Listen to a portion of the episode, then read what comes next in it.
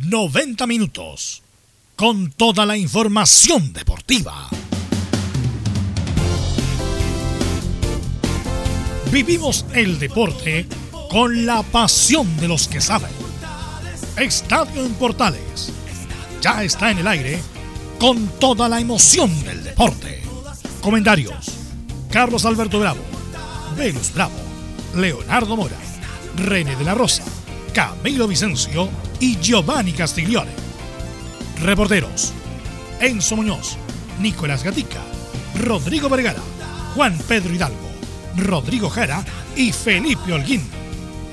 Producción, Nicolás Gatica. Técnicos, Gabriel González Hidalgo y César Navarrete. Edición, Leonardo Mora. Dirección, Carlos Alberto Bravo.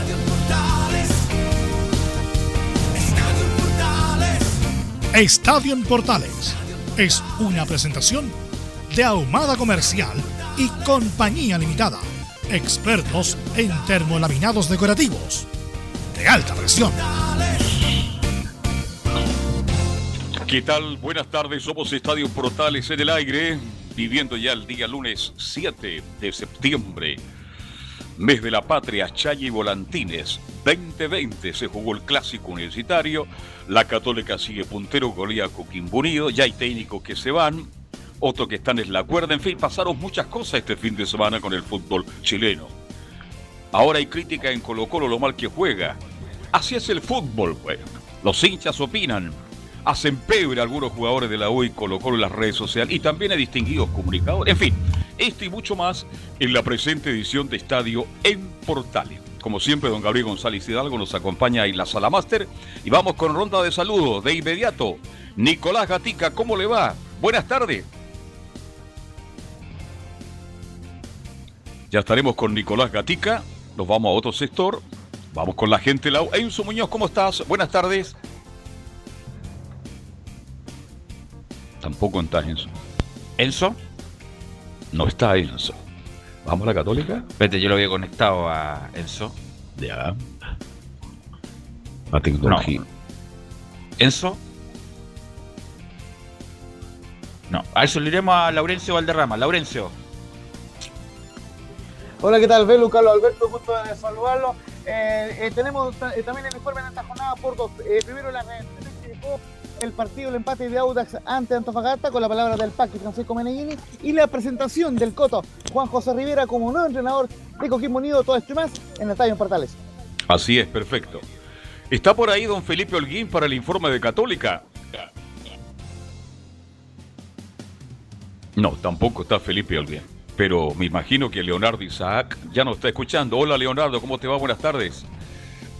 ¿Cómo le va, Carlos? Lo que pasa es que hay algunos que son medios tronquitos, se les da las indicaciones y no entienden nada, pues, Carlos. ¿Para qué le vamos a decir? Todo un mes haciendo el, simulacro Justamente, y no, pasa nada, claro. Justamente, son medios, medios porfiaditos. Pero aquí estamos, atentos, por supuesto, a, a todo lo que dejó el super clásico, que obviamente es lo que todos han estado hablando y vamos a seguir hablando por lo menos en esta jornada porque el comentario del Superclásico dura hasta hoy nomás, Velus, porque comienza... la fecha. Justamente la fecha, o sea, no hay ni respiro, un solo día para que todos los equipos se rearmen y vuelvan a jugar.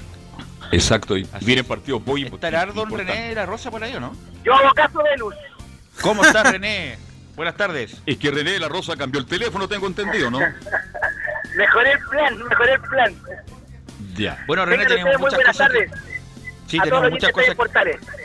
Teníamos muchas cosas que comentar contigo. Hay una crisis de los árbitros que la verdad no, se sabía mucho y obviamente que también vamos a analizar las polémicas de la fecha. Así que de inmediato estará Nicolás Gatico, ¿no? ¿Nicolás? ¿No? ¿Nicolás Gatica? ¡Nico! Adelante, ¿se escucha? Ah, ahora sí. Vamos entonces con los, titulares. por supuesto, para esta jornada de día lunes acá en Estadio en Portales. En esta edición, claro, comenzamos con el resumen del Campeonato Nacional donde la Universidad Católica sigue siendo el puntero. Esto tras su victoria contra Coquimbo que confirma a Juan José Rivera como su nuevo técnico. Y además aprovechando la igualdad de calera sorpresiva quizás para muchos 2 a 2 ante Cobresal. el que sigue subiendo es Unión Española, que ha ganado sus dos partidos tras la vuelta del torneo. Uno que estuvo a punto de seguir subiendo en la tabla fue Antofagasta, que ya se aprovechó una ventaja de 2 a 0 y terminó empatando frente al Audax italiano. En esta fecha además debutó Chupete Suazo por Deporte La Serena y Jaime Valdeza con su calidad intacta marcó el empate 1 a 1 ante O'Higgins. El equipo rancagüino es el colista del torneo junto a Coquimbo y la Universidad de Concepción. Por supuesto analizaremos lo que dejó el clásico entre la U y Colo Colo donde nuevamente el equipo Albo sale invicto ante el conjunto azul. También analizaremos cómo fue el desempeño de Julio Bascuñán como árbitro de este trascendental encuentro. Cerramos con la primera vez donde Ñublense, que derrotó a Santiago Morning, es el líder exclusivo de la segunda categoría del fútbol chileno. Es más la presente edición de Estadio en Portales. Ahora sí, pasemos a saludar a nuestros compañeros que quedaron pendientes. ¿Estará Don Enzo por ahí? Sí, Velo, ¿cómo estás? Sí, se escucha un poco de eco. Sí, sí, a mí también me llega eco. Sí, se va a ver si el, nuestro ingeniero Leonardo Mora nos ayuda con el eco. Bueno, para indicarle a nuestra gente que estamos con otra plataforma digital transmitiendo, por eso estamos coordinando, ajustando ciertas cosas eh, para que se escuche mucho mejor de lo que se, se escucha de manera. Sí, eh, ¿estamos por ahí? No, no escucho nada yo ahora. No, se nos fue en su Muñoz. No, no, nosotros tampoco estamos, parece. Bien. ¿Se escuchan, muchachos? Ahí sí escucho, Felipe. ¿Cómo está Felipe? Muy bien, Velus. ¿Y tú? ¿Cómo están todos ahí en el panel? Bien, cuéntame de la Católica. Eh, bueno, la Católica hoy día por la mañana se entrenó eh, con, haciendo trabajo diferenciado, haciendo un poco de fútbol en espacios reducidos también, pensando ya en Guachipato que va a enfrentar eh, el día miércoles a las 11 de la mañana acá en el estadio CAP de Talcahuano y pensando también que va a tener una rotación bastante diferente a algunos equipos del fútbol chileno, donde tendrá que hacerle frente tanto en Copa Libertadores de América junto al certamen eh, nacional. Así es. Eh, ¿Tenemos la presentación, Gabriel, de don, René? Sí, estoy acá. Parece que... En Estadio en Portales revisamos las polémicas de la semana. Junto al ex juez FIFA, René de la Rosa. Así hace tiempo que no teníamos la presentación oh, de René de la Rosa. Ya ni me acordaba. justamente un, ritmo caribeño como le gusta a usted. pero tanto que me habló de salsa, de salsa, una vez lo invité a bailar salsa y le faltaba un poco ¿Es, de ¿Es medio tronqueli para No, no, no, no, no, no, en ningún caso. Pero pensaba que era tenía más cintura René, pero no, sí se maneja. Eh, René, bueno, eh, empecemos con dos temas contigo respecto a las polémicas de la fecha y la situación arbitral, que la verdad es bastante grave respecto de la comisión de arbitraje y hay algunas platas perdidas y bueno, eso lo vamos a hablar después. Pero mm, te quiero preguntar en general, ¿qué te pareció la actuación de Julio Bascuñán, el árbitro del partido? Bueno, felizmente para el arbitraje nacional que está en la polémica ahora, como más adelante lo vamos a comentar, Julio Bascuñán dirigió discretamente, no fue, no hubo jugadas tan eh, polémica como se puede mencionar, pero su equipo, eh, Molina, el asistente número 2 y Burrutia, lo hicieron bastante bien para mi gusto y no encontré tantas polémicas como manejó bien el partido y te recuerdo que era el única el único el abanico de, de árbitros que podía dirigir el, clásico y de cuarto fue Felipe González que era el segundo la segunda opción Así es, no, la verdad pasó desapercibido, no hubo grandes polémicas. Y ahí quiero inmediatamente analizar alguna, y ni siquiera para polémica, pero bueno, algo que comentar, René, respecto de una de, la, de Carrasco, que se evaluó de, buena forma, pero estuvo al límite con algunas tarjetas amarillas que se le dio haber puesto y no se le puso. Estuvo como al límite, René. Sí, eh, Carrasco, bueno, quiero destacar que es un jugador de, mi gusto. Ayer lo, eh, viendo el partido, eh, lo destaqué que es un jugador, para ser tan joven, eh, entre paréntesis, eh, está al nivel de, cualquier jugador con experiencia, a ese me refiero, y estuvo al límite. Yo creo que la ansia, lo ansioso, creo que le pasó un poquito la cuenta y eso es lo que lleva a, utilizar una fuerza desproporcionada, pero lo manejó bien Julio, pero perfectamente en un partido común y corriente y no un clásico, recordemos que el clásico siempre es un partido especial, perfectamente podría haber sido expulsado. O sea, más que expulsado, ponerle amarilla en el momento justo y ahí que acondicionado y uno nunca sabe si es que le hubiera, ido tan fuerte en la otra jugada. Claro, claro, hubieron, hubieron jugadas muy cerca del área, eh, al límite, al límite que cual, bueno, él también recibió, para que andar con cosas, también recibió golpes fuertes, pero producto de su mismo eh, eh, ansias por eh, llegar al balón y, y, también recibió. Así que, pero perfectamente podría ser repetido la segunda amonestación y haber sido expulsado, pero Julio lo manejó bien, lo manejó bien debido a que el partido no estaba en, a ese nivel. Y además, René, este tipo de partido independiente, que no, que no se diga que así hay más flexibilidad en el manejo, René, justamente para, como, para, no, para no embarrar el espectáculo, entre comillas. Obvio, obvio. Recordemos que un clásico es un clásico, ahora es muy diferente sin público, eh, aunque le hayan hecho la animación a través de la televisión que se sonaba como si estuviese lleno el estadio, pero a, a, pesar de eso, eh, es un clásico, es un partido especial y felizmente se le dio todo a favor a, Julio y sin quitarle mérito a él y a su equipo, pero fue un partido tranquilo. Los jugadores estaban querían jugar, querían jugar y no querían polemizar más que nada. Puedo hacer una pregunta referente a, las tarjetas. El VAR, porque hubo una polémica en la semana por las amarillas, por la expulsión de la roja, ahí el VAR puede actuar. Cuénteme qué pasa con esto del VAR de las con las tarjetas, que hubo una polémica en, en estos días, mi estimado René. Sí, bueno, recordemos a la gente que el VAR está para eh, jugadas en realidad puntuales, más que en todas las jugadas de conflicto. Recordemos que era el VAR salió al igual que es por un gol, no gol, en una posición fuera de juego, si termina o está en posición fuera de juego y termina en gol, ahí va a participar el VAR. Es una jugada en la cual el árbitro no ve en un conflicto a un jugador eh, que cometió una, una expulsión en sentido o una agresión, eso para eso está el VAR, para eso, pero el VAR se fue eh, asumiendo más responsabilidad de la cual ahora la estamos viviendo. Efectivamente, recordémosle a la gente y a todo lo, que podemos comentar el fútbol que el árbitro es el último que tiene la decisión. No es que el VAR le haya dicho expulsa al 8. La última decisión siempre va a ser del árbitro que está en el campo de juego. Puede ser que se le pueda venir el mundo encima al árbitro que está en el campo de juego y si para mí yo, como René de Rosa, que estoy en el campo de juego, me dice Enrique Ose, que está en el, ese René, es penal, y para mí no es penal, la decisión mía es la que importa, no la de la experiencia, no la que está en el barro. Pero pasó la semana pasada, Velo, con un árbitro que metió una tarjeta amarilla y después le sacó. ¿Ah? Le sacó una Le sacó tarjeta amarilla. Y después desistió de ella. Por eso le pregunto, René. No, por eso ahí hay un problema de criterio, de manejo, de procedimiento. Ya uno no entiende nada, René. ¿Cuándo es cuándo es cuándo? Sí, lamentablemente eh, eso es el conflicto que, que, que, existe, que tiene que mejorarse todavía, el trabajo que estaba haciendo, sin desmerecer, vamos a tocar a lo mejor el asunto de, Enrique más adelante, pero Enrique lo estaba haciendo bien, no digo muy bien, porque siempre van a haber eh, detalles, pero eh, el criterio, la uniformidad de criterio es la que interesa, el procedimiento tiene que ser lo más transparente posible para que sea creíble para que sea creíble. Como yo como árbitro muestro una tarjeta amarilla, a lo mejor me equivoqué de número porque antiguamente no había no había nada, solamente era en mi visión y no le tomé la patente como se decía antiguamente. Al último jugador que pegó la patada di ventaja y se me perdió. Ahí es más creíble, porque hay dos jugadas. Pero cuando yo muestro amarilla y el VAR me dice no, la amarilla no corresponde, ella se mete en la parte técnica. Es una cosa de visión y otra parte técnica. Y lamentablemente ahí pierde la credibilidad el árbitro. Así es. Así, pero en general ayer no hubo problema, no, el partido fue discreto, como ya como ya sabido, eh, y no hubo problemas con, con el arbitraje. Eh, bueno, René, eh, obviamente que a las 14 horas vamos a continuar con el análisis del clásico ya de la manera futbolística. Bueno, un apunte respecto del fútbol, René, ¿qué te pareció el clásico futbolísticamente hablando?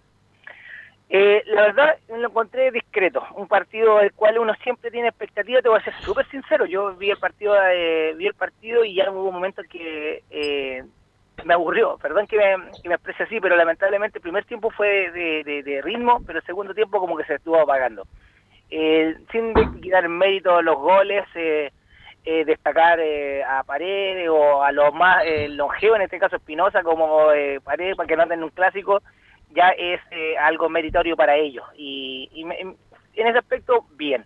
Pero un, discreto partido, ¿no? Eh, uno de los, de los clásicos eh, con menos polémica y a lo mejor, y eso es lo que hace no hablar mucho de él.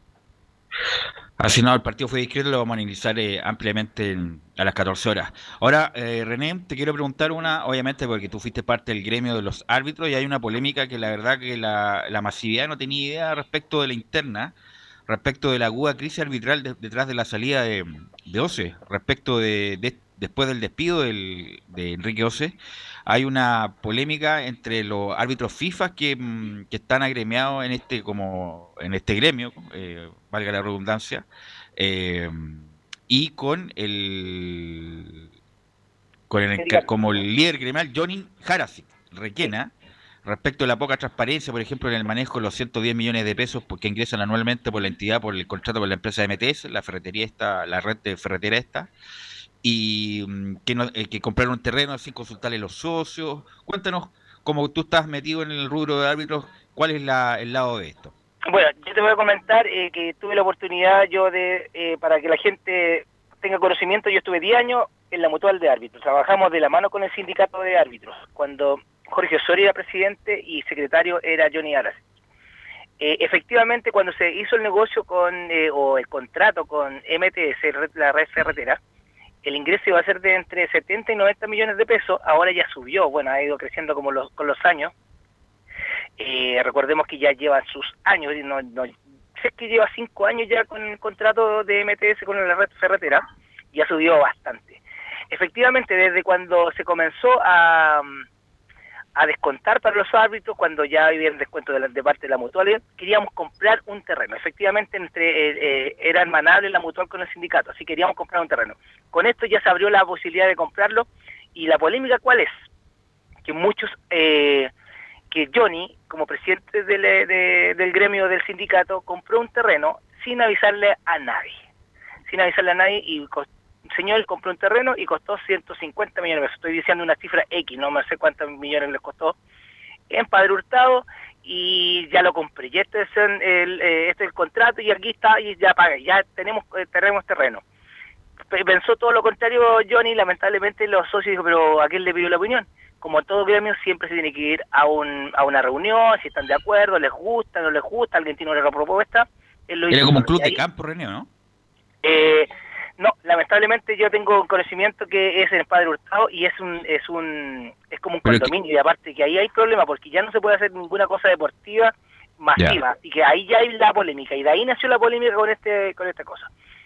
Días antes de, que se vaya Enrique, eh, Johnny con el eh, con el vicepresidente que es Claudio Aranda que árbitro primera vez eh, fueron a hablar con Milán y eh, en este caso hablaron y hablaron no muy bien de Enrique, de la gestión que estaba Enrique y también ahí Milat también ha eh, visto la parte administrativa que también no era un sueldo mínimo. No, era un sueldo, disculpa René, era como un sueldo, era un sueldo de como de gerente comercial de la NFP. Ganaba como casi 5 millones de pesos. Bueno, y eso gatilló la decisión que tomó el presidente de la NFP actual, eh, Milat, y eh, desvinculó a Enrique. Ahora eh, aparece esta polémica y Milat llama a Enrique a pedirle la disculpa correspondiente, así que no me extraña a mí, yo lo digo como René de Rosa, que eh, Enrique y José vuelvan a FP después de toda esta polémica que existe entre el sindicato y en la dirigencia del arbitraje. Así que para que la gente sepa que quizás como se nombró a Jorge Osorio como interino, nunca en la vida, en los 25 años de arbitraje, nunca hubo una, un dirigente arbitral, en este sentido, presidente de la comisión de árbitro, eh, eh, en este caso como de reemplazo, como un ratito, no, nunca en mi vida ha existido eso. Así que para mí ya es extraño desde el momento que se hizo interino Jorge Osorio. Así que para que la gente, y mi opinión, que no se extrañe que puede volver Enrique Ose y puede salir eh, Jorge Arachi, perdón, Johnny Arachi, la presidenta del sindicato. ¿Y cuál es la, bueno, eh, ¿tú conoces a este muchacho Harasik? ¿Cuál es tu opinión personal de él? ¿Mm?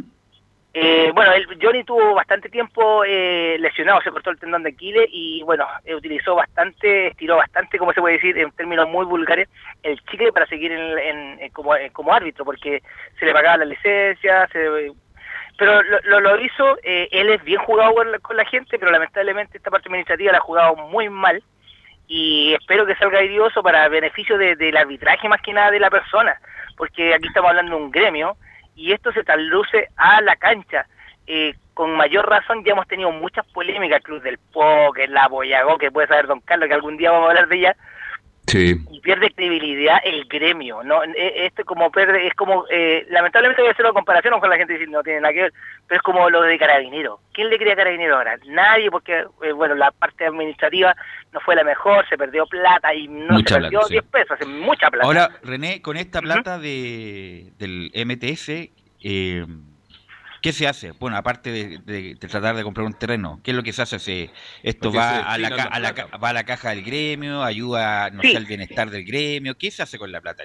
Ya, la polémica nació en lo siguiente, que cuando eh, empezó esto de, con el estallido social, después se sumó la pandemia, muchos árbitros FIFA, que siempre recibieron su, que lo que siempre hemos hablado, que siguen entrenando en forma particular, pero siguen recibiendo su sueldo muchos árbitros no recibían ni uno, ni un peso, ni, el mínimo.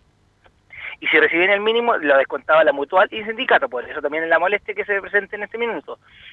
Eh, todo ese gremio eh, recibía un bono, eh, que fue una idea de un FIFA, darle, repartir esa plata, extender un poquito la compra del terreno pero ese beneficio, de 200 y tantos millones, repartirlo con un bono para cada árbitro de los que estaban contratados. Cuando estaba yo eran 114, ahora ya van casi en 200 contratados, eh, miembros del sindicato, así que ha subido bastante.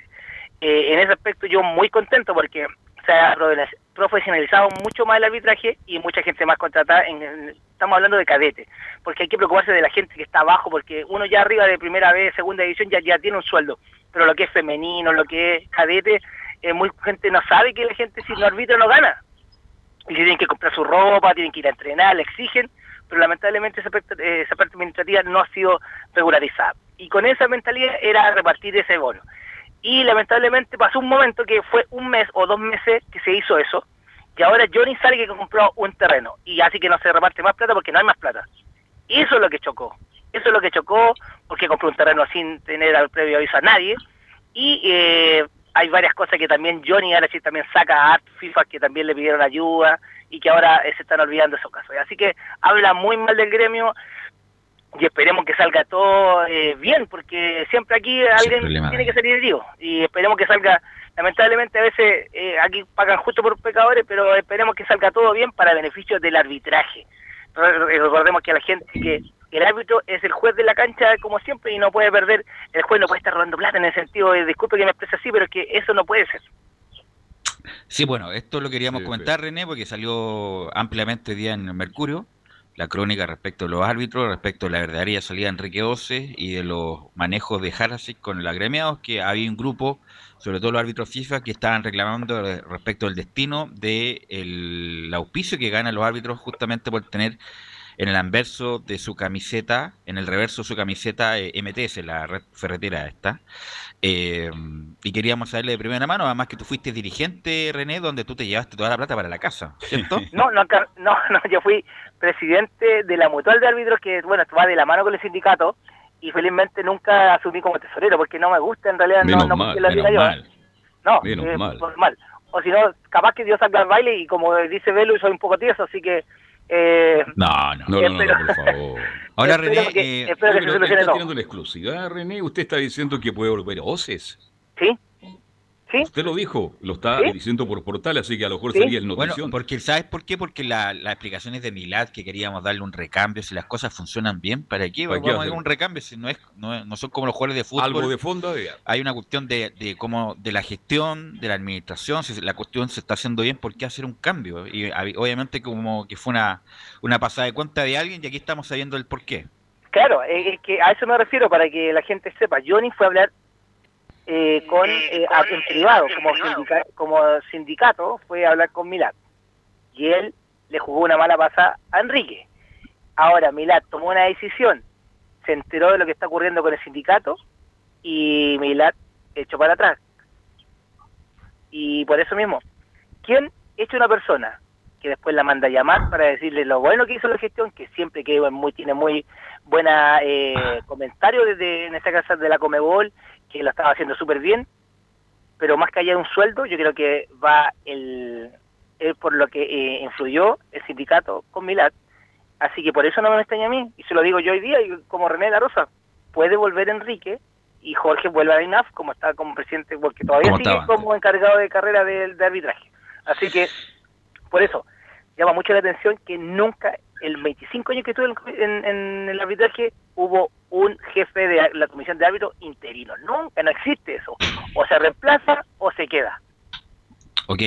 Bueno, René, para terminar este asunto del arbitraje, ¿cómo ha sido la evaluación en general con esto? Porque los árbitros ya no se designan como antes, justamente por la pandemia. Hay un día antes, después de que, como indicaba bien Leo Mora, eh, se tienen que hacer exámenes PCR y si está habilitado, según ese examen, aunque tú sabemos, sabemos la calidad de falsos negativos que hay, eh, si pasan el examen del PCR pueden arbitrar posteriormente. ¿Cómo ha sido la experiencia de los árbitros en esta modalidad? Eh, un poco difícil porque siempre lo que siempre las comisiones trataban de, designar con anterioridad. Por ejemplo, ya antiguamente, recordemos que no hace mucho tiempo, el día martes yo sabía que ya dirigía el clásico, por estoy inventando. El día martes yo sabía que ahora con este asunto de la pandemia todo lo hemos adecuado.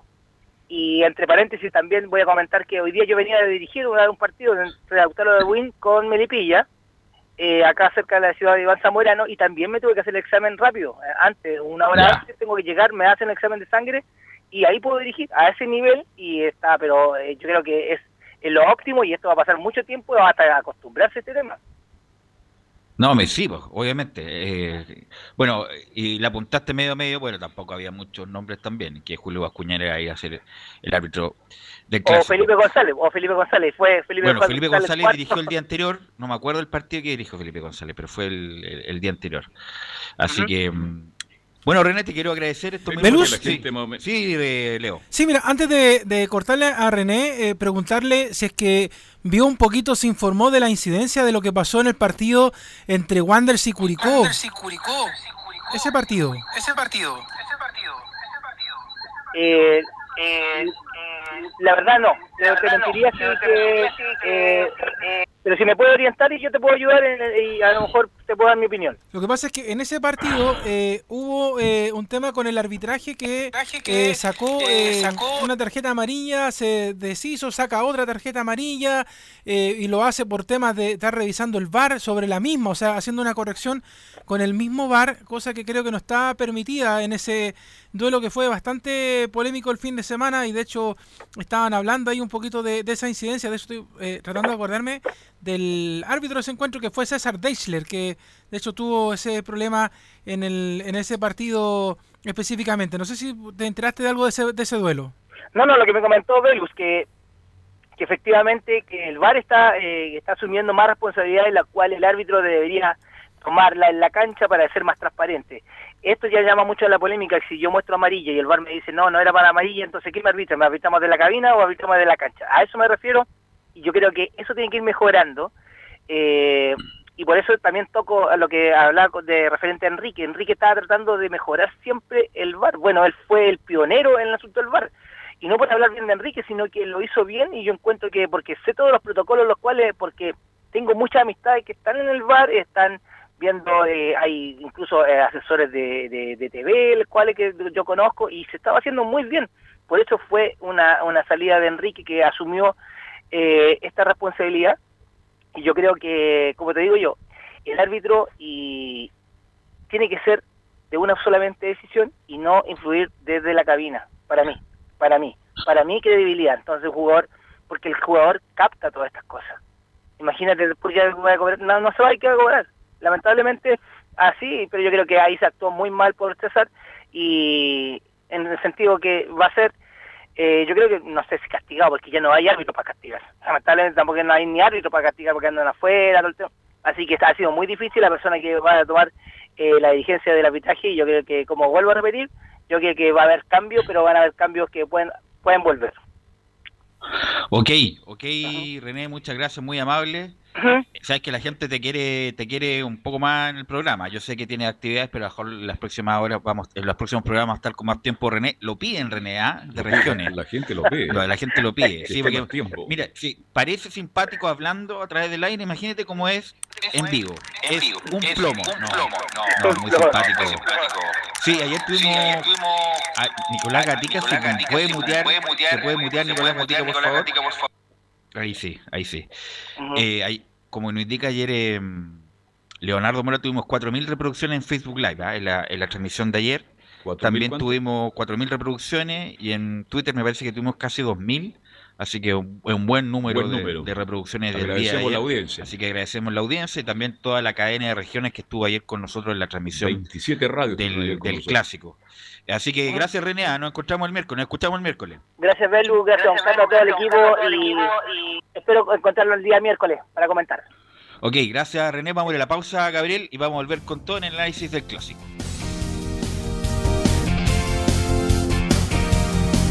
Radio Portales le indica la hora.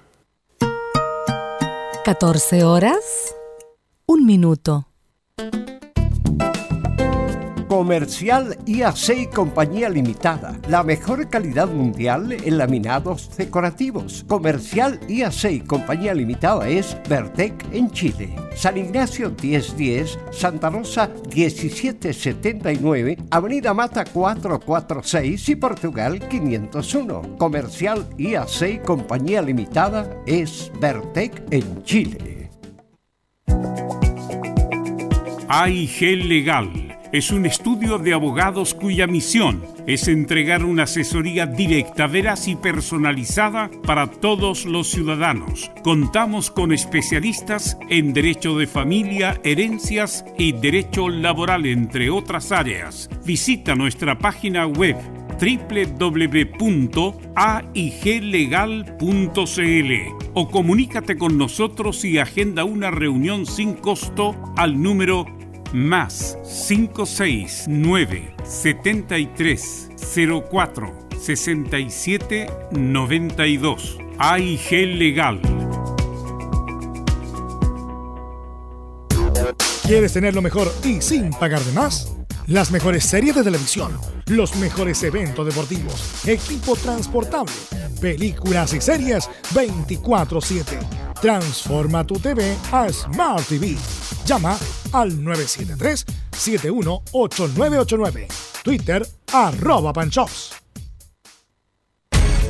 Una mirada distinta, con reflexión, profundidad. La encuentras en www.opine.cl. Ya lo sabes, www.opine.cl. Somos tu portal de opinión. Visita www.radiosport.cl, el sitio web de la Deportiva de Chile. Programas, noticias, entrevistas y reportajes, podcast, radio online y mucho más.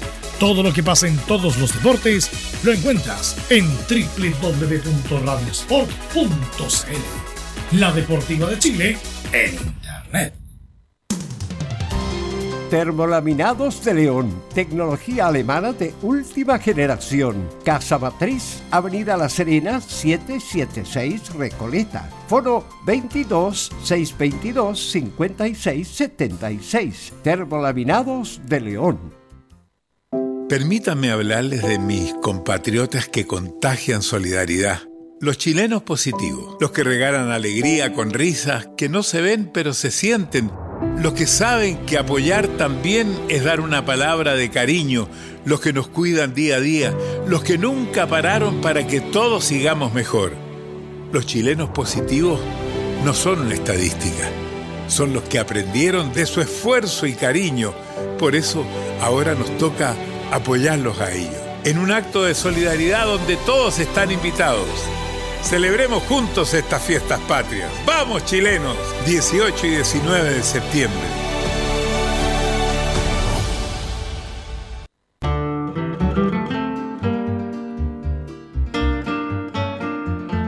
Septiembre. Los chilenos sentimos en el alma el amor a la patria. Al mirar nuestra bandera, se nos hincha el pecho y el corazón palpita con fuerza. Radio Portales, en tu corazón, la primera de Chile, en el mes de la patria.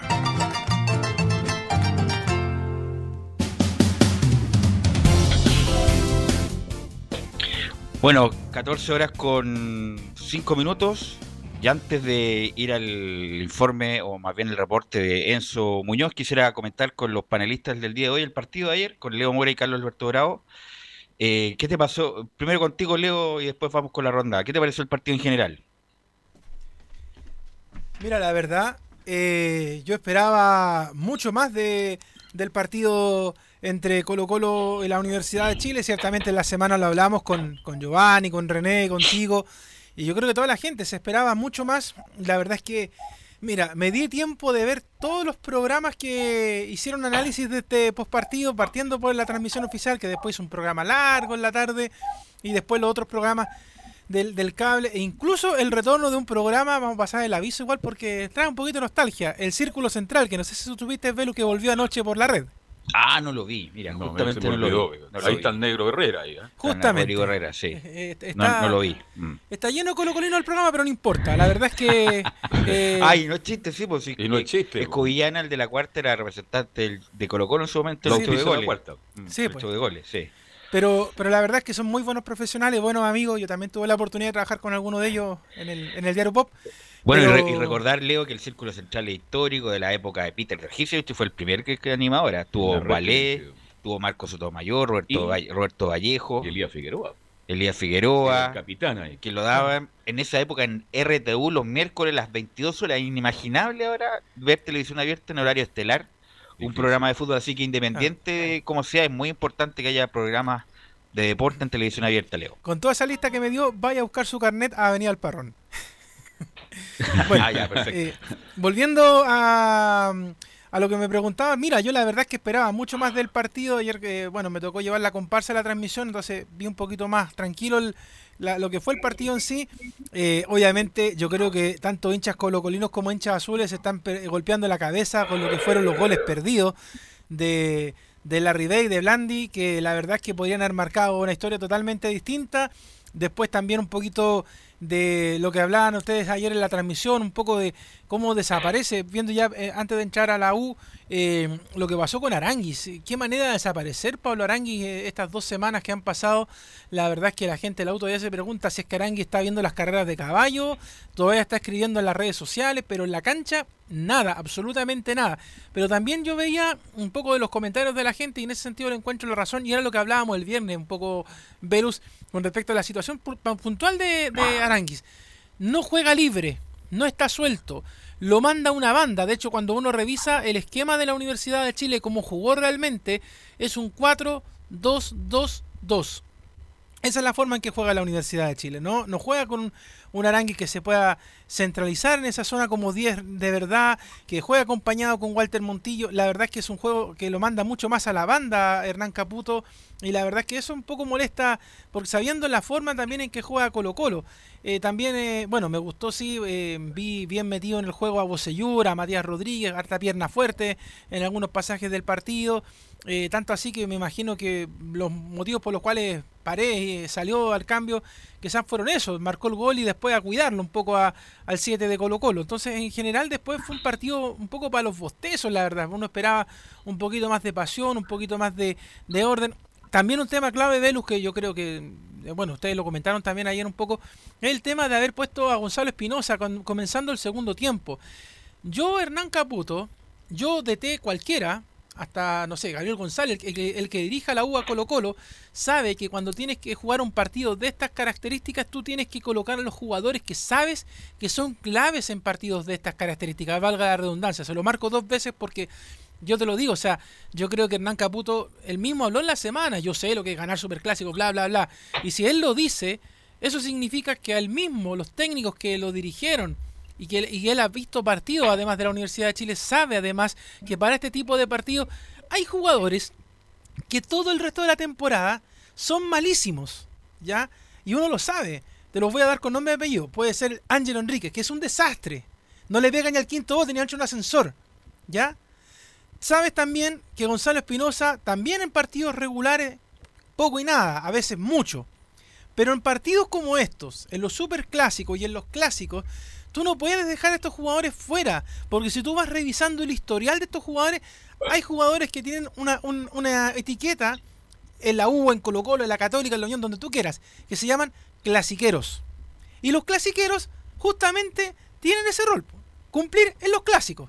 Entonces, si tú esperas mucho tiempo para hacer reaccionar a una Universidad de Chile, que ya sabemos que viene lenta, que ya sabemos que la semana anterior le habían dado vuelta al partido, de ir ganando a terminar empatando, y ahora le pasa una situación muy similar, es porque realmente a mí me da la impresión, Velus Carlos Alberto, de que Hernán Caputo no sabe leer los partidos en el fútbol moderno. Es más reactivo que proactivo. Yo no sé si el resto de la banca que lo acompaña a él le dirá Hernán, mira, muévelo por acá. ¿Por qué no le dice a Arangui que juegue más libre? ¿Por qué no le dice a la línea defensiva que se preocupe? Otro punto positivo, y ahí sí que se la doy a Caputo. Reaccionó en la línea defensiva, pone a Diego Carrasco y Diego Carrasco funciona. Le, da el ancho a lo que se le pedía al sacar obviamente a, a Del Pino Mago y todos los movimientos que pudo haber hecho. Pero hay otras cosas que no reaccionó. Entonces, hay muchas cosas en que la Universidad de Chile sigue al debe. Y algunos me dicen, pero estás viendo el vaso medio vacío. Sí, la U terminó cuarta en la tabla esta semana y todo lo que quiera. Pero también ahora que viene una seguidilla de partidos, también le va a pasar la cuenta a Hernán Caputo si es que no reacciona a tiempo, si es que no coloca a los jugadores a tiempo. Y la verdad es que eso es lo que a mí me falta un poco. Haber puesto a los clasiqueros en el partido, Velus. Bien, este, les pregunto a todo el país. Pues, ¿Cuándo, fue el último gran clásico del fútbol? Los clásicos entre Colo Colo y la U nunca han sido buenos algunos partidos excepcionales. Son, son, partidos disputados de mucha marca, y mucha afección. Pero son emotivos, son emotivos siempre. Claro, emotivos porque no está tuvo el público. Ni, emotividad tuvo tampoco. El primer tiempo de ayer, por ejemplo, fue un partido lento, voy anunciado. Incluso yo lo dije, voy a nombrar a los jugadores nomás. Rodríguez, Martínez. Yo le pongo ritmo y velocidad porque esto es una transmisión de radio. Yo no soy esos relatores que se ponen a conversar y que hay mucho entre paréntesis, porque no tiene el lenguaje y la capacidad para narrar un partido de fútbol. Pero el segundo tiempo fue bueno. Fue un partido de ida y vuelta, tuvo mejor, mejor ah, que el primero. Mejoró, mejoró ostensiblemente. Pero no fue general. No, no fue un gran partido. Fue mejor que el primer, el primer tiempo. Los clásicos, yo, velo, perdóname, hace mucho tiempo que no hubo un gran clásico en lo futbolístico. Pero es que los clásicos, la mayoría no son buenos partidos de fútbol porque juegan otras cosas. Por eso te lo estoy diciendo. los, los, clásicos en general son más bien más emotivos que tener buen juego. Yo hablé la semana de Carrasco. ¿Usted, por ejemplo, recuerda algún partido Peñarol Nacional jugando bien el fútbol? No, es un festival de Pero, patadas. Velus, y, Y, y, y, River Boca. Y River Boca eh, Carlos Alberto, Velus. Sí. Pero, pero usted no, no me va a negar, Velus, que por ejemplo ese partido de 4-0, 5-0 ah, de la era San Paoli o el claro, mismo, o, o, o el mismo o el mismo 4-0 del Día Nacional del Baile que recuerdan los hinchas de la U ante Colo Colo. Pero sí, o por sí ejemplo acuerdo, ese, ese partido de, de, Carlos Garrido con Rivarola y todos esos tiempos. ¿No, no eran no, partidos más de fútbol, más, más pero que son emotivos, dejando de lado son lo otro? Pero son, son emotivos. Pero son partidos emotivos, eso nadie en duda. Son partidos muy, pero en cuanto al juego, del que sean eh, eh, vistosos en cuanto al juego, los clásicos, porque se juegan no son buenos, se mete más de la cuenta, como convertamos con René, los árbitros dejan pegar un poco más, son muy emotivos. Ahora el problema es que este partido no, tampoco ni siquiera fue emotivo. A claro, a y sin público, imagínate, mucho más fome todavía. Este, ahora, referente al partido en general, yo creo que Caputo se la jugó porque hizo el cambio en el primer tiempo. No, no Caputo no se la jugó nada. Pero metió a Espinosa. No, pero es que era, en el enmendó un error, enmendó un error. Aquí lo dijimos, no hay que ser muy sabio. Le dije que iba, acá está grabado lo bueno y está en los podcasts. Va a sentir el partido Cornejo como lo sintió en la final de la Copa Chile. Sintió, lamentablemente, sintió Cornejo el partido. No, sin presencia, sin exuberancia, toques cortos, importantes. Espinosa puede, independiente de todos los errores que pueda cometer, pero un tipo que tiene presencia, al, al solamente, meter, al solamente meter la suela, el otro ya no, no, va con todo, sino que la piensa dos veces antes de ir a trabajar con él, tiene buena pegada y se, cuando entró Espinosa se sintió de inmediato. Y Ángelo Enrique, a pesar de que la tocó tres veces, pero con esa movilidad que tiene, con esas diagonales, inmediatamente incomodó a los centrales Barroso y Incerralde, que estaban, muy, que estaban muy tranquilos. Colo Colo eh, tuvo un poco más la pelota que la U el primer tiempo. No, no, después del gol, antes del gol tuvo la pelota, después del gol Colo Colo se retrasó esperando a, a, la U. Y el punto es que si la U no le ganó a este Colo Colo discreto, y aquí va el respecto a lo de Colo Colo. Ya, Colo Colo siempre con la U juega más de... Claro, y, y ese, ese es el tema, esa es la, la preocupación, que la verdad es que uno empieza a revisar el juego eh, y, juega, sí. y juega y juega mucho mejor. Claro. Pero Colo Colo también se vio muy mal, mal se pues ve mal. mal. O sea, si la U no apuró los centrales a Barroso con Incerralde, o Paso, que mejoró mucho cuando se cambió del sector derecho al sector izquierdo, o el sector izquierdo pasó dos veces, cosa que no había pasado nunca en el sector derecho. Lo de Valencia. Valencia es el armador, comillas, del equipo. La verdad, eh, fue eh, no tiene protagonismo fue irrelevante lo, lo, de, lo de Valencia irrelevante bien volados Mouch el primer tiempo eh, fue clave obviamente para el centro de pared, pared independiente de la poca movilidad que pueda tener, pero pared en el área, te define, hace un gol, nada que decir, tiene 40 años, pared está con un escalón abajo, un escalón arriba, perdón, independiente de la edad. Y Caputo, Caputo tuvo enmienda el error, saca a Guerra, que lo vamos a comentar después, que la U pierde un jugador, mejoró mucho Guerra con Palestino, pero a Guerra se le pone por la regla del sub-21, en condiciones normales Guerra no debería jugar, porque como dice mi abuelo, como decía mi abuelo, no te salva de una guerra, no te salva de una.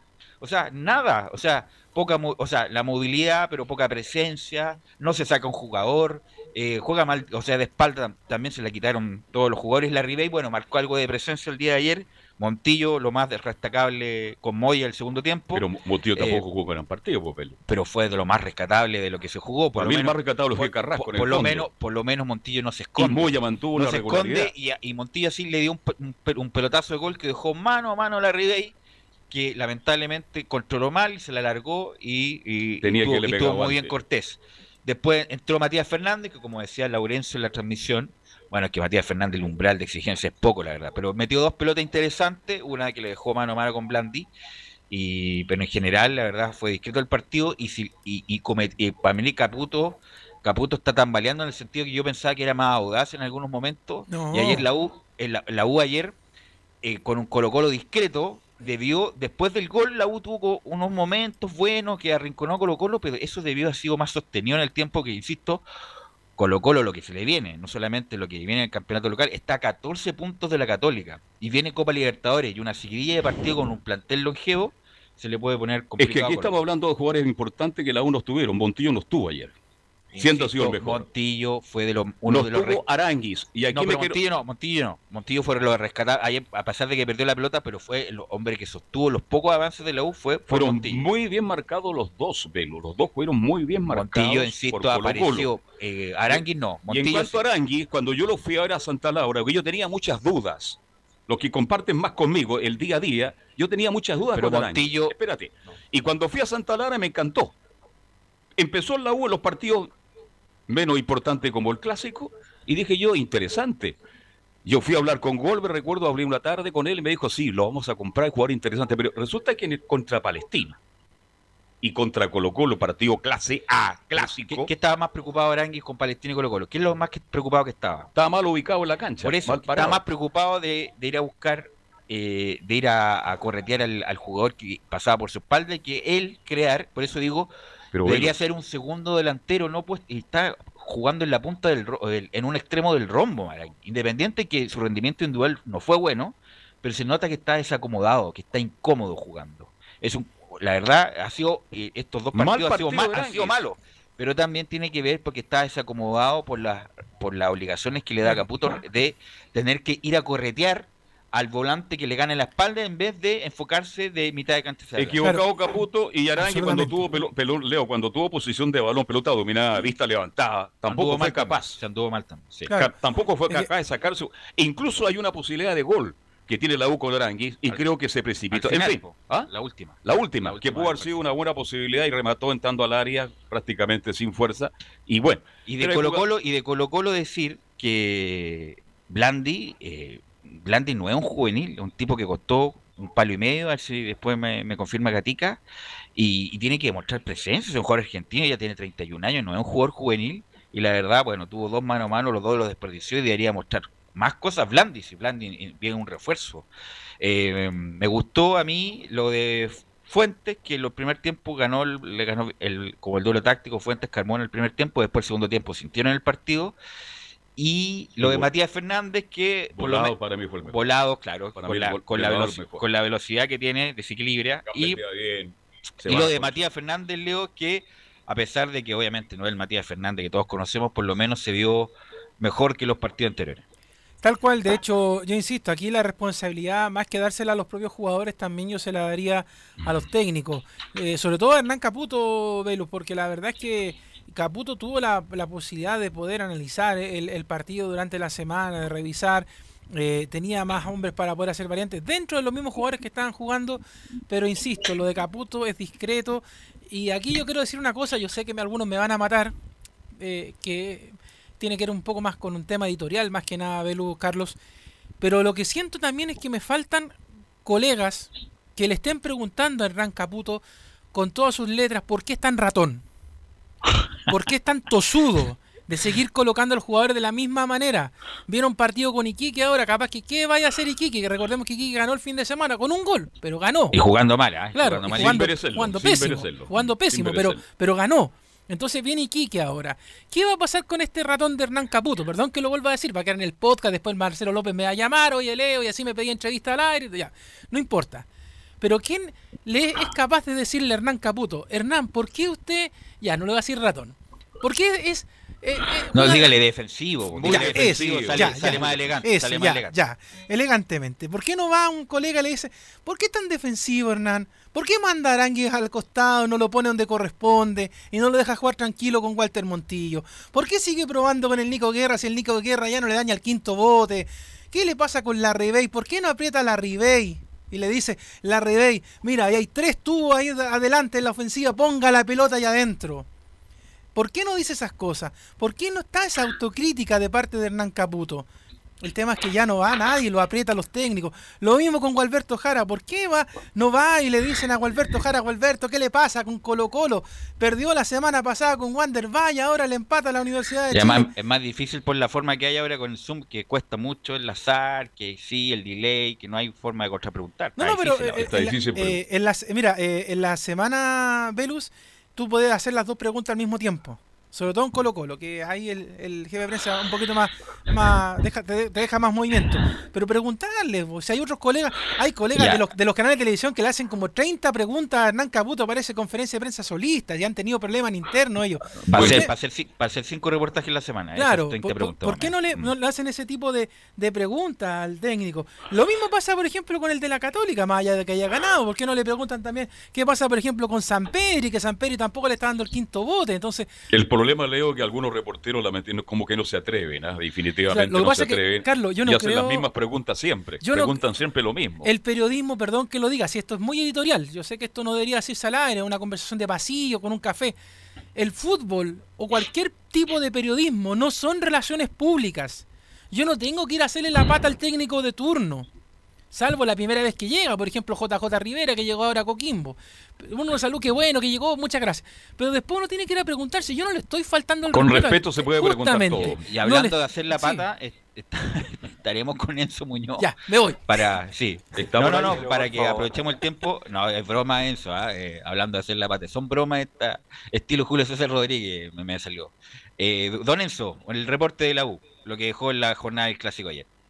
Sí, la primera que vamos a escuchar tiene que ver con, el hombre que, estamos mencionando, Hernán Caputo, y le preguntan derechamente, Hernán, ¿qué para usted cuál es el, análisis del partido? Y él dice, y reconoce, entre comillas, que fuimos superiores. Esas fueron las palabras textual del entrenador azul que la pasamos a escuchar acá en Estadio Portales. Lo que siempre ansiamos, ganar un clásico, en este caso se empató, creo que en línea general, y vuelvo a decirlo, todo lo que es todo el juego, las líneas de juego, fuimos superiores, pero el partido se gana con goles. Hoy no lo tuvimos, pero el equipo ha mejorado sin duda en cuanto a, lo que fue el partido anterior, eh, en hacernos dominante del juego. Ahí está la primera de Hernán Caputo. Seguimos escuchando al técnico de la U que dice que todos terminaron bien excepto Nicolás Guerra. Escuchemos lo que dice. Terminaron bien, exceptuando a Nicolás que lamentablemente tuvo un, lo pisaron ahí en la muñeca, mañana se evaluará, tenía muy hinchada la, parte de, huesos, digamos, que son internos de la muñeca. Y después todo muy bien, casado, lógicamente, con bronca porque queremos ganar estos tipos de partidos. Y bueno, a todos nos ha tocado partido entre semanas, nos va a tocar ahora a nosotros, pero estamos preparados para eso. Físicamente el equipo este, estuvo en condiciones. Una más sobre la línea defensiva. ¿Qué piensa del rendimiento de Diego Carrasco y Osvaldo González, lo escuchamos de la voz del técnico de la U. Diego y Osvaldo se vieron bien, controlaron esas transiciones y la única obviamente que no se pudo controlar con seguridad nos convirtieron, nos convirtieron en gol. Pero en todo lo que es la avanzada y el inicio del juego lo hicieron bien, en la circulación del balón y encontrar los espacios. Así que seguramente eso ya los voy a analizar eh, todo lo individual con él. Ahí está el técnico de la U, Pelus. Así es, también, a pesar de que hizo un. O sea, en los laterales de la U se preocuparon más de marcar porque Matías Rodríguez. ¿Qué no se le pone a El segundo tiempo de Matías Rodríguez, algo pasó, sobre todo con un pase filtrado de Moya, pero uno Bosellur, por la capacidad que tiene, debería pedirle más a Bosellur, Bosellur en el sentido de estar ganando línea de fondo constantemente, que sea preocupación Bosellur y no o paso. Bueno, paso tampoco pasó mucho.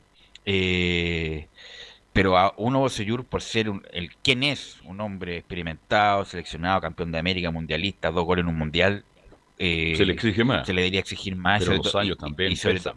No, pero sobre todo en estos partidos que lamentablemente Bosellur en los clásicos, en lamentablemente no ha rendido. ¿Algo más de la U, Enzo?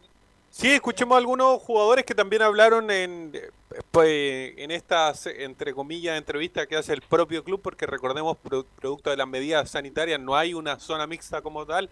Escuchemos una de, de Camilo Moya que habla que es extraño jugar sin público. Sí, es extraño porque uno está acostumbrado a ver mucha gente alrededor, eh, la gente apoyándote acá en el Nacional, pero creo que ya entrando una vez a la cancha ya hablo en mi caso por mi, ya me concentro en, la cancha. Entonces yo creo que sí nos faltó eh, ese apoyo de la gente, yo creo, pero como digo, lo hicimos de muy buena forma y creo que en juego nos vamos muy contentos, pero por el resultado nos vamos muy enojados. Otra más, una de Nico Guerra, escuchemos al delantero de la U que habla sobre su rendimiento personal. Me sentí la verdad súper bien, súper bien, pero por una lesión eh, que afuera el segundo tiempo, pero con mucha bronca también por eso, porque siento que podría podríamos haber ganado y todo, pero... La última que vamos a escuchar tiene que ver con Fernando Cornejo, el, hombre señalado, el que también salió en el primer tiempo por Gonzalo Espinosa, quien termina anotando, habla sobre que siempre se puede aprender esto con relación a las lesiones que, lesiones que, que deja este superclásico, obviamente de cara al próximo duelo de Universidad de Chile que será contra Iquique. Siempre se, se, puede aprender, hay que aprender de, lo, de, los errores que cometimos, tratar de mejorar y ya pensando en, en Iquique el, día jueves para, para quedarnos con los tres puntos. Para usted los mejores de la U. Todos se, pusieron el caseta en esta... Para mí los mejores de la U, Velo. Carrasco, creo que hizo un correcto partido, porque no es volver después y nada menos que jugar un clásico. Creo que Espinosa también rindió de acuerdo a la... ¿Y qué otro? Montillo y Montillo serían Montillo de los, tres. Ahora, ¿qué pasa con Galani? ¿Volvería el jueves eso, no? Buena pregunta, está en, evaluaciones obviamente, lo más probable es que, es que pueda volver, al, yo creo que a la citación por lo menos hay que ver si Hernán Caputo decide alinearlo desde el inicio, si no, lo más probable es que, es que sea Gonzalo Espinosa el hombre, porque quedó bastante contento con el rendimiento de Gonzalo Espinosa porque él mismo lo declaraba. Pero el, tema de guerra fue netamente por lesión. Sí, buena guerra, insisto, yo lo dejaría fuera un, rato. Eh, yo pondría a Espinosa con Moya de contención, volante más, más adelantado porque tiene recorrido Galani, Montillo, Aranguis y la Ribéis, Aranguis o Enrique. Eh, yo creo que eso es lo que mejor tiene la U para jugar. Correcto partido Moya también ayer. ¿eh? El segundo tiempo. el segundo tiempo no, Moya. Moya está a otro nivel. Está a otro nivel. Se nota. Eh, está a otro nivel eh, Camilo Moya. ¿Algo más para terminar en eso? Eso nomás con Universidad de Chile, como lo decía Hernán Caputo, se está haciendo evaluaciones de, de Nicolás Guerra porque se le pisó el pie. Ya mañana habría una conferencia de jugador eh, y ahí vamos obviamente a estar presente como Estadio Portales. Ok, gracias Enzo y vamos con Nicolás Gatica y que nos dé el reporte de Colo Colo. Nicolás. ¿Aló? ¿Estamos? Sí, Nicolás. Sí, Nicolás. ok. Bueno, eh, vamos a ir rápidamente con Colo Colo y no, no, no, tranquilo, tranquilidad, tranquilidad. Usted tiene tiempo. Tranquilo, Nicolás Gatica. No se, está contestando, no se acelere. No, contestando dos preguntas, claro. Bueno, la de Nicolás Blandi, aquí tenemos la, la, cifra de la que llegó el delantero de Colo Colo. Desde el Monumental desembolsaron una cifra cercana a los 1.1 millones de dólares y tres años de contrato, donde cada temporada el exjugador de San Lorenzo recibirá 1.200.000 de la moneda americana, redondeando una inversión total de cerca de 4.800.000 por supuestamente sus goles que no han llegado. Solamente ha marcado dos goles en los partidos que ha sido titular o que ha estado el número 20 de, de Colo Colo. Por eso digo que es un jugador calificado, fue campeón con San Lorenzo, goleador, eh, que venía como nueve estrellas y la verdad hasta el momento no, no ha redituado ninguno de los el palmares que tenía Nicolás Jática. Exactamente, así que está a la espera ahí justamente Nicolás Blendi que pueda rendir lo que se pagó por él, por supuesto. Por, ejemplo, con respecto a, hace la comparación con respecto a la Ribella, San Pedri, que han marcado muchos más goles en la U y la Universidad Católica. Ahora pasando a las voces protagonistas del partido y como es muy probable que mañana Gualberto Jara adelante el partido el día de miércoles, vamos a escuchar solamente una del técnico coloconio, el técnico paraguayo sobre el partido. Dice, el tema de la concentración es muy importante estar súper atento a cada pelota la concentración, y lo dije antes, es muy importante mantenerla, ¿no? Mantenerla, eh, estar súper atento en, cada pelota, porque cualquiera, cualquiera de ellas puede definir este, el partido, ¿no? A favor o, en contra, Y en cuanto al punto, nosotros tenemos que sumar, tenemos que sumar, tenemos que ir eh, acortando distancias, sumando puntos, ¿no? Y bueno, esto conseguimos sumar. Eh, más en un partido eh, clásico, digamos, con el... Y, bueno, eh, desde ese punto de vista este, nos sirve, pero indudablemente que tenemos que seguir trabajando. La idea es de ganar y, ganar más seguido. Ahí está, por el tema de la concentración que ha sido fundamental para según Gualberto Jara, bueno, en el partido frente a Wander, los goles, sobre todo los dos últimos, fueron desconcentración y por supuesto también el gol de ayer, que no la pudieron sacar y tras una serie de rebotes apareció eh, Gonzalo Espinosa para marcar y dejar parado a Brian Cortés, uno de los arqueros también eh, criticado por, por, muchos hinchas, incluso por algunos medios también, he criticado a, Brian Cortés porque se asegura que fue responsable en el gol de, de la U. Bueno, pero fue una buena jugada de Espinosa que entra muy bien, engancha. y, se lo come o no se lo come Cortés para mí? Tuvo flojo, tuvo flojo. No, no, porque calculó mal. Calculó mal. todos pensaban en la transmisión que había rozado a alguien, no, rozó a nadie. absolutamente fue un error de cálculo de Cortés que, bueno, en los clásicos siempre comete errores Cortés y a mí me dejan muchas dudas si es o no el arquero del futuro, como muchos dicen. La verdad, todavía no da suficiente, no da prueba de suficiencia todavía Cortés para ese estatus, Nicolás Gatica. Y ahora pasamos a escuchar a Julio Barroso, que fue el único jugador justamente que habló sobre este compromiso, y escuchamos de inmediato al defensor de Colo Colo el análisis del partido. Siguieron el gol, tuvieron un poco de control, pero después el partido me parece que cayó un poco en un pozo y fue más posesión que, profundidad. Tuvimos una chance con Nico ahí que también abajo del arco, pero bueno, eh, lamentablemente no nos podemos llevar un triunfo, que era lo que queríamos. Yo creo que sí, obviamente con un rival que es muy difícil, es un partido siempre especial con la U por, por todo lo que significa en la semana. Y bueno, queríamos ganar sin duda, pero, pero bueno, en lo anímico eh, nos sirve no, no perder este partido tan importante, pero bueno, después en la tabla, en lo que es puntaje, necesitamos cuanto antes conseguir más puntos porque obviamente la situación está un poquito complicada. Colo Colo está a 14 puntos de la Católica y estamos en la novena fecha, o sea, sacó en nueve fechas 14 puntos de ventaja, sería casi remontable porque hay muchos equipos en el medio y además viene Copa Libertadores Nicolás Gatica, así que está difícil para Colo Colo el panorama. De hecho, claro, la posición en la tabla de Colo Colo es décimo cuarto con 8 puntos, 9 partidos jugados, 2 triunfos, 2 empates, 5 derrotas, 12 goles a favor, 14 contra una diferencia de menos 2 y en la tabla acumulada que también recordemos que eh, va un descenso también a la primera vez, el equipo de Colo Colo está por ahí un poquito más alejado, por lo menos está noveno, con 1.355 puntos. Así que por lo menos en la parte del descenso está bien, pero en la tabla del año está decimocuarto, le gana solamente a cuatro equipos, 14 de 18, bastante pobre el rendimiento. Y uno de los que le gana Colo Colo justamente a su rival del día miércoles, a O'Higgins de Rancagua. Y bien pobre también lo de, lo de Valencia. Sí, este, eh, no sé, eh, han hablado tanto Valencia, Velo y a mí. Yo estoy hablando de futbolístico, yo no me estoy refiriendo No, no, no, estoy hablando de lo futbolístico. Yo lo conozco de Palestino. Siempre se habló tanto de Valencia. Yo lo encontré un correcto jugador, jugador interesante, pero no es el gran conductor, no es el gran. No es conductor, Valencia. No es, no es, no, tiene esa esa, esa habilidad de, armar, de dejarte destapado, no es el jugador de pase a mí que yo esto lo soluciono. Entonces, yo creo que se habló mucho de Valencia, no quiero hablar de lo personal porque eso lo he comentado largo y ahora se están sabiendo muchas cosas y lamento lo que está pasando, pero futbolísticamente no no no gravita, no gravita en el medio campo de gol. Él, él tiene capacidad de gol, hace muchos goles, pero más metido más cerca del área prácticamente está como volante central en algunos. El problema es que Colo no tiene otro, porque es Fernández, pero Fernández dará para jugar 90 minutos, no creo, yo creo que no. Los minutos que entró lo hizo bien, porque calidad tiene. O sea, Matías Fernández no se olvidó de jugar al fútbol, calidad va a tener hasta que tenga 80 años como paredes. El punto es, claro, estar bien físicamente, físicamente para resistirlo Nicolás Gatica. Sí, la última que vamos a escuchar de Julio Barroso, el defensor de Colo Colo, tiene que ver con lo que va a pasar a futuro, porque se le consultó al defensor colocolino que va a terminar el contrato a fin de año, ver su tema de renovación y eso, pero Barroso dice, primero visualizo lo que viene en la semana, después veré mi renovación.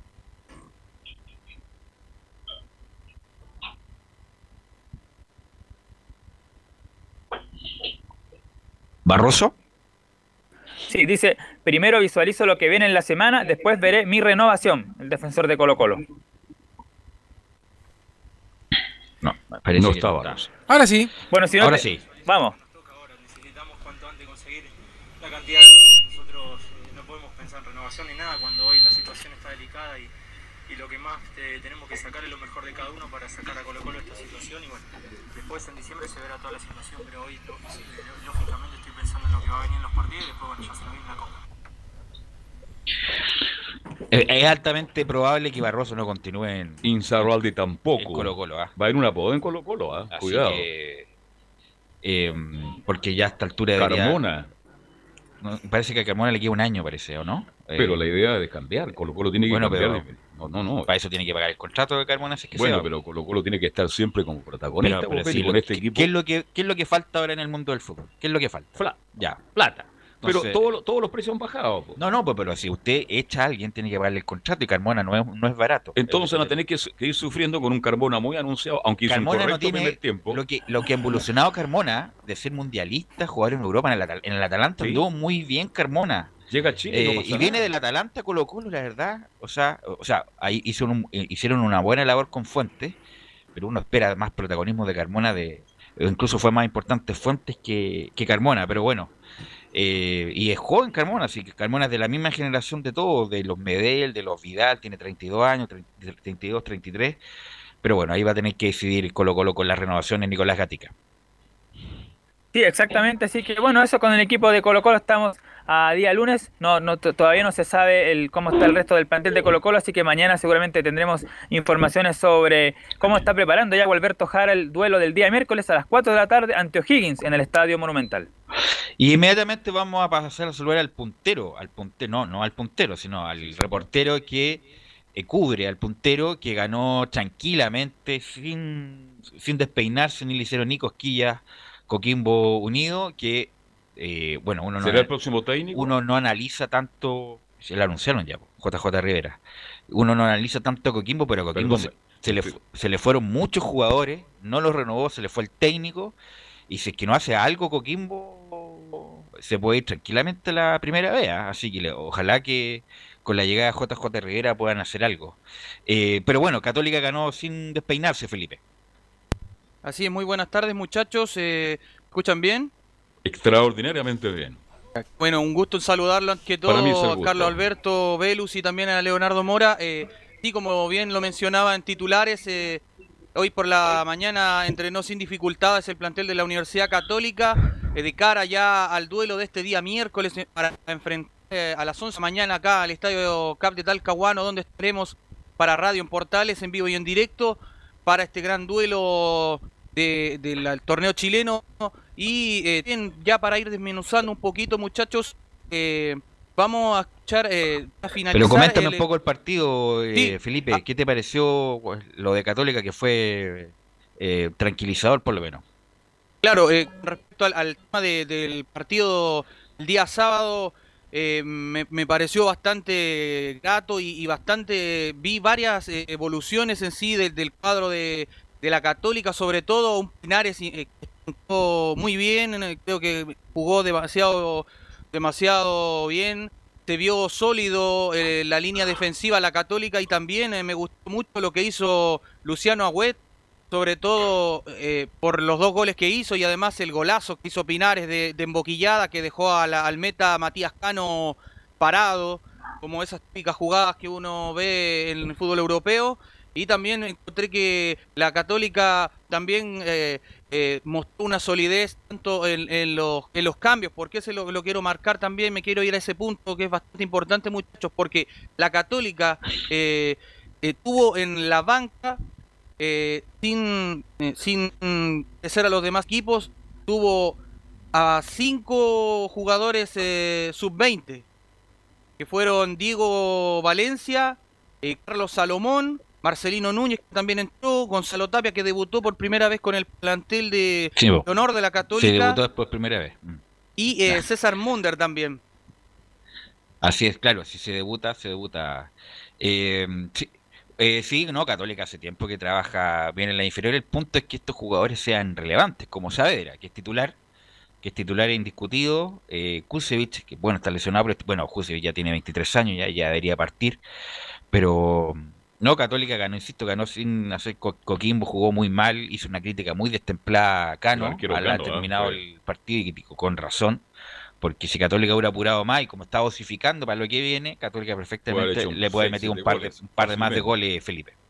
Así es, lo mencionas tú, Belu. Eh, la Católica también después tuvo varias jugadas de, de mano a mano con Matías Cano y, y no supo definir, eh, sobre todo el punto bajo, como lo mencionaban ustedes, eh, Fernando Sampedri, que, que tuvo varias, le conté tres o dos más o menos en el partido, si no me equivoco, eh, un cabezazo que se fue por el vertical y, y, otras mano a mano que también tuvo ante Matías Cano, pero creo que le falta un poquito de tener esa, esa hambre que le falta a los goleadores a veces cuando andan con la pólvora mojada. Quizás el día miércoles pueda aparecer San Pedro y por qué no, pero ya para adentrarnos ya de lleno a, lo que fue este partido, muchachos, eh, tras finalizar el encuentro entre la Católica y Coquimbo Unido, escuchemos la palabra del técnico Ariel Holland, eh, donde dice, recuperamos la punta del campeonato. Me voy satisfecho, como le decía a tu compañero, porque recuperamos la punta del campeonato, porque hicimos cuatro goles, es el equipo que más goles a favor tiene en el torneo, también es uno de los equipos que menos goles en contra tiene. Así que, y sobre todo, más allá de esto también, es que en el segundo partido, después de cinco meses, gracias a Dios, este, no tuvimos lesiones y los que venían con algunas molestias los fuimos cuidando, como en el caso del Chapa.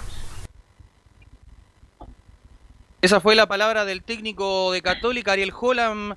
Eh, y también vamos a escuchar lo segundo que se refirió el técnico tras eh, la goleada del cuadro universitario ante el cuadro pirata, eh, donde analizó eh, donde dice bien digo, el análisis es satisfactorio.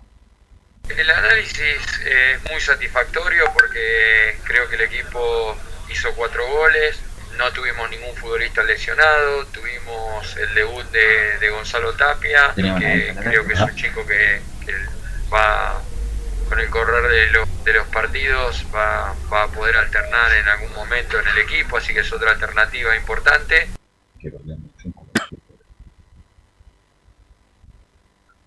Claro, esa era la palabra del eh, técnico argentino Ariel Holland. Y bueno, tras de ya haber jugado constantemente, ya que no había tenido, recordemos muchachos, eh, Germán Lanaro venía de 10 meses ya sin jugar, más o menos, eh, en la escuadra de la Católica por una lesión que había sufrido. Recordemos que fue titular siempre inamovible del esquema Germán, de, bendigo, de Ariel Holland, Benjamín Kusic, quien también está lesionado. vamos a escuchar lo último que dijo el eh, argentino, vengo de casi 11 meses sin jugar. Vengo de casi 11 meses de, no jugar y, bueno, agarrarle el, ritmo. Eh, sabía que, iba a llevar su tiempo, eh, pero, pero estoy contento, estoy, estoy muy conforme con lo, con lo que estamos haciendo, no solo yo, sino también mis compañeros y evidentemente cuando se gana las cosas se, se reafirman mejor y la semana se trabaja mejor y obviamente que, como digo, siempre hay cosas por mejorar, pero, pero con los resultados a favor siempre es un poco más fácil.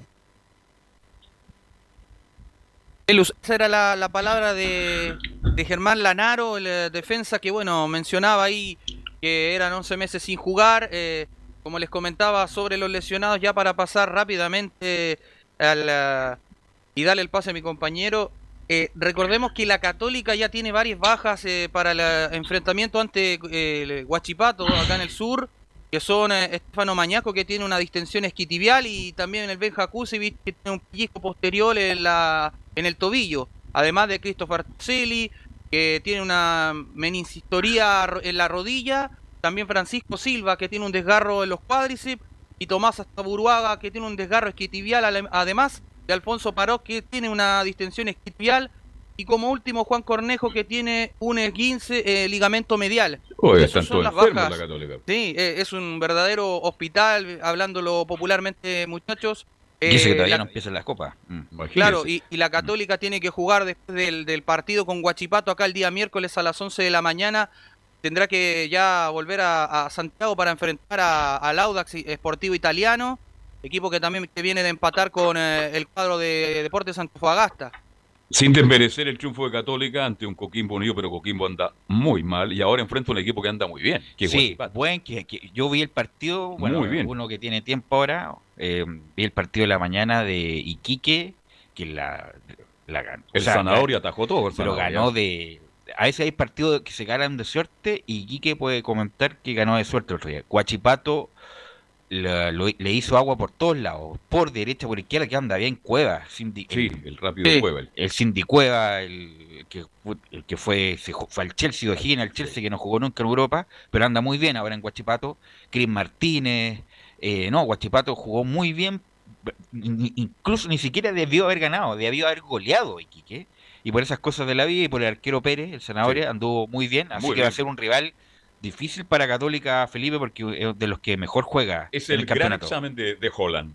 Así es, muchachos, y ya para terminar el informe, eh, estaremos desde el día miércoles acá para ese gran encuentro entre Guachipato en el Acero Cup eh, ante la Católica.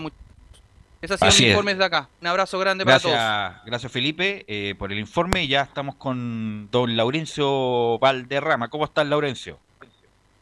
Hola, ¿qué tal, Belu? Carlos Alberto, equipo, muy buenas tardes. Laurencio, a ver si se don Laurencio. Ahora sí, eh, Belu, ¿me escuchan? Ahora sí. Ahora sí, ¿qué tal? Muy buenas tardes, Belu, Carlos Alberto, gusto de saludarlos.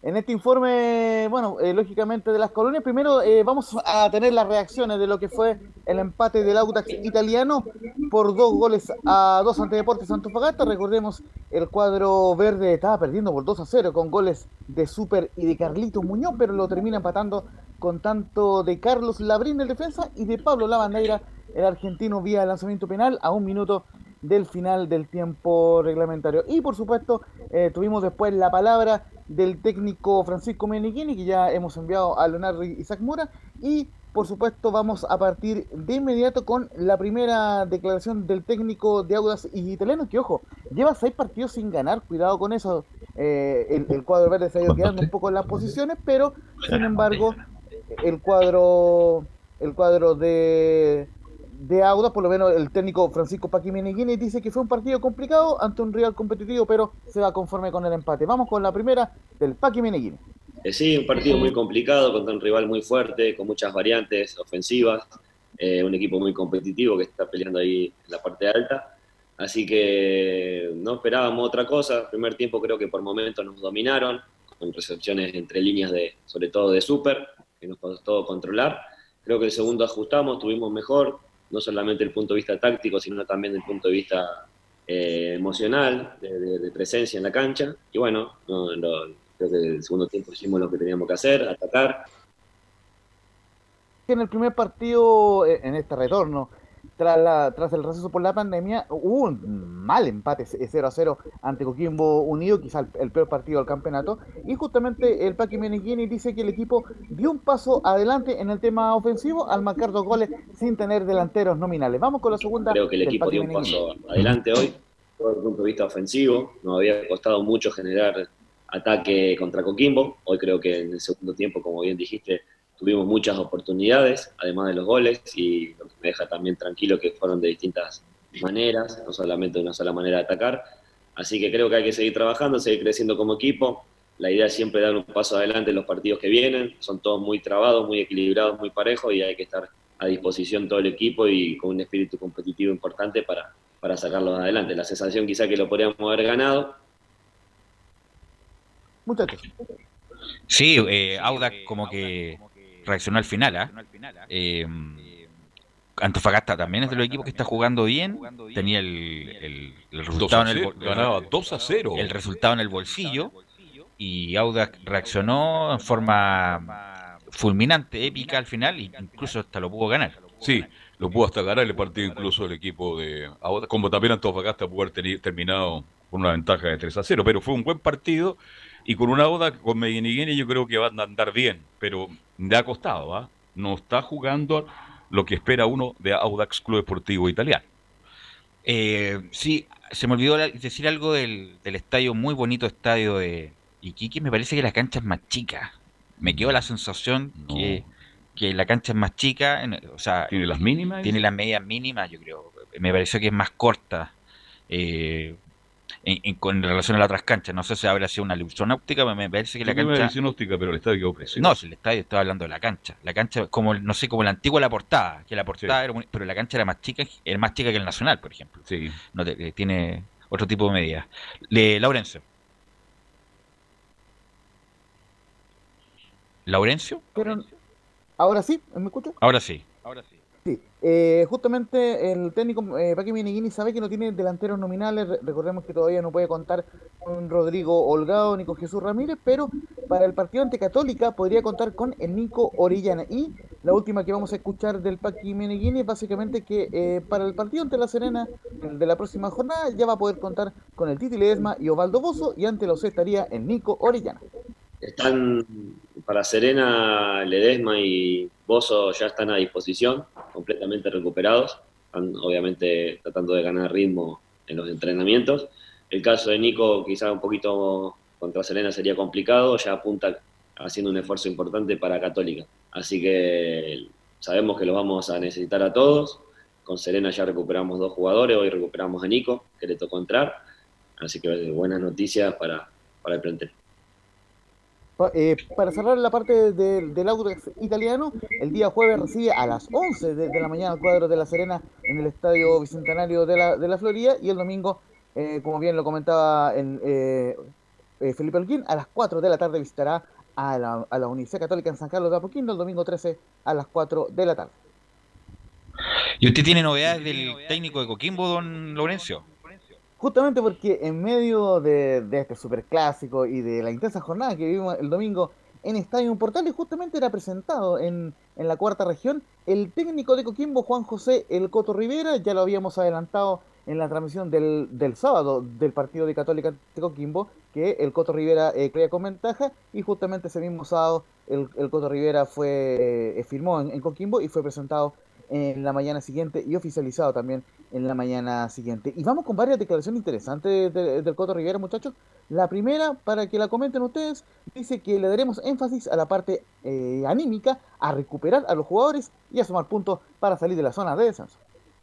Lógicamente hay un poco de desconfianza por el hecho de iniciar mal, por el hecho de iniciar, eh, estar después de nueve fechas, ¿no es cierto?, en el último lugar de la tabla, eh, con pocos puntos, quizás la desconfianza también pasa por un factor en el cual la diferencia de goles también es compleja, eh, y eso tiende, ¿no es cierto?, a, que a uno como entrenador eh, le dé énfasis a la parte anímica, a recuperar la confianza de los jugadores, porque los jugadores son, como te dije al principio, grandes jugadores.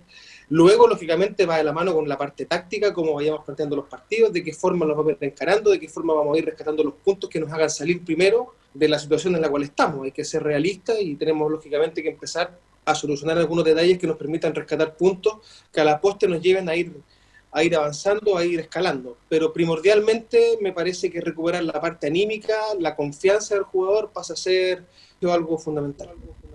Laurencio, ¿va Solís como ayudante? porque hacen dupla con Solís, es lateral derecho de, de la Openquista. Eh, Fernando Solís, sí, él, sería el ayudante técnico de eh, Juan José Rivera en esta nueva eh, aventura en el cuadro pirata. Bien, JJ Rivera hizo un buen trabajo en Audas con Solís y vamos a ver cómo le va ahora en la cuarta región. ¿Cuánto el, el contrato de Laurencio? ¿No se sabe por cuánto tiempo llega?